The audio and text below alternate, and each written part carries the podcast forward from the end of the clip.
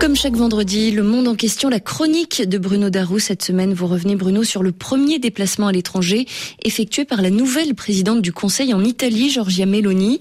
Elle s'est rendue ce jeudi à Bruxelles pour y rencontrer les dirigeants de l'Union européenne.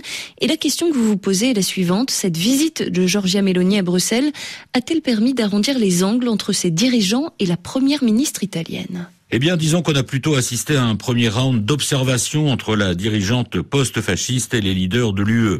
Depuis son élection il y a un mois, Giorgia Meloni a adopté la stratégie suivie par d'autres mouvements nationalistes et populistes en Europe et dans le monde. D'abord, démentir toute filiation avec des partis ou des dirigeants ouvertement d'extrême droite, quitte à revenir sur des actes ou des discours passés. Madame Meloni a ainsi expliqué son dégoût de la période Mussolini Ensuite, afficher une posture de dialogue et de pragmatisme.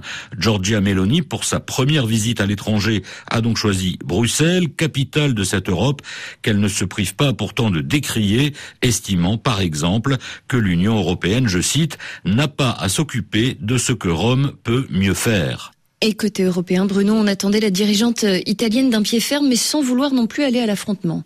Oui, alors notamment la présidente de la Commission européenne, Ursula von der Leyen, qui avait menacé, avant les dernières élections, l'Italie de graves conséquences si on constatait, je cite encore, des dérives par rapport aux principes démocratiques. Implicitement, la coalition conduite par Madame Meloni était clairement visée, et cela avait provoqué une belle levée de boucliers en Italie.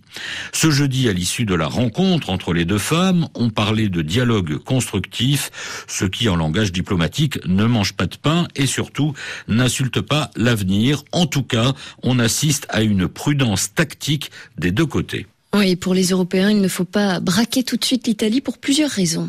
En effet, d'abord, Madame Meloni, à la différence de ses alliés, Matteo Salvini et Silvio Berlusconi, reste sur une ligne atlantiste et de fermeté envers la Russie, ce qui, dans le contexte actuel, est très important pour l'unité de l'Europe face à Vladimir Poutine.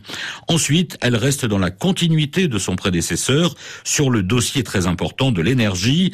Comme Mario Draghi, elle préconise une approche européenne à 27 pour lutter contre la hausse des prix du gaz, à la différence de l'Allemagne qui pour l'instant fait cavalier seul.